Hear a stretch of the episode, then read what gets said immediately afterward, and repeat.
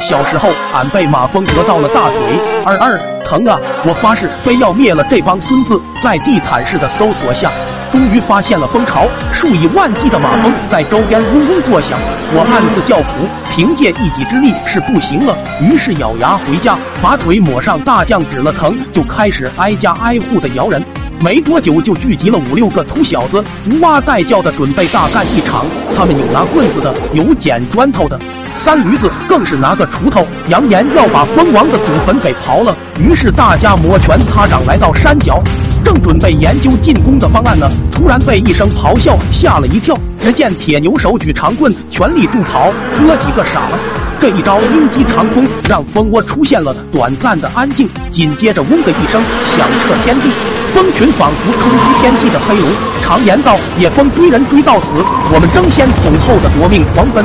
三驴子这货跑得最快，压来的时候还牛逼哄哄的要刨这刨那，现在就跟睁开链子的土狗一样，俩腿都要飞了。我由于有伤被甩在后面，上午抹的大酱都让汗水磨成了汁，顺着裤腿直流。几个人越跑越绝望，路上连个遮挡物都没有。我们反复变向，在拐了小弯之后，三驴子大吼一声：“卧槽，有救了！”前面不远处一辆拖拉机熄火停在路上。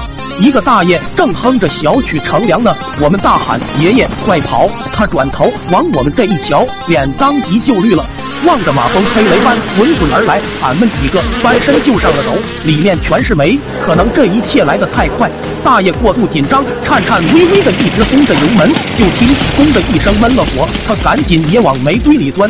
疯子瞬间直扑了过来，我们一个个哭爹喊娘的继续往深处扎。庆幸煤堆够厚，几人才成功的把自己活了埋。不知过了多久，蜂群嗡嗡退去后，几人才相继冒出脑袋，满脸黝黑的抱一块痛哭。哭的最伤心的就属那个爷爷，不停的喊着造孽啊！最后我们狼狈的各回各家。老爹听完笑的眼泪都飙了。但还是带我去了卫生院，到地方才发现小伙伴们也都被家里大人带了过来。当我脱裤子检查时，大夫差点吐了，裤管里全是乌了吧唧的大酱。旁边三驴子还一本正经的说：“俺是被吓拉的，逃跑时候都甩到了他身上。”我也懒得狡辩，用手抹了一下，放在嘴里吧唧着。当时老爹脸一沉，怒骂道：“你特么啥脾气啊？拉就拉了，你他娘还敢吃啊！”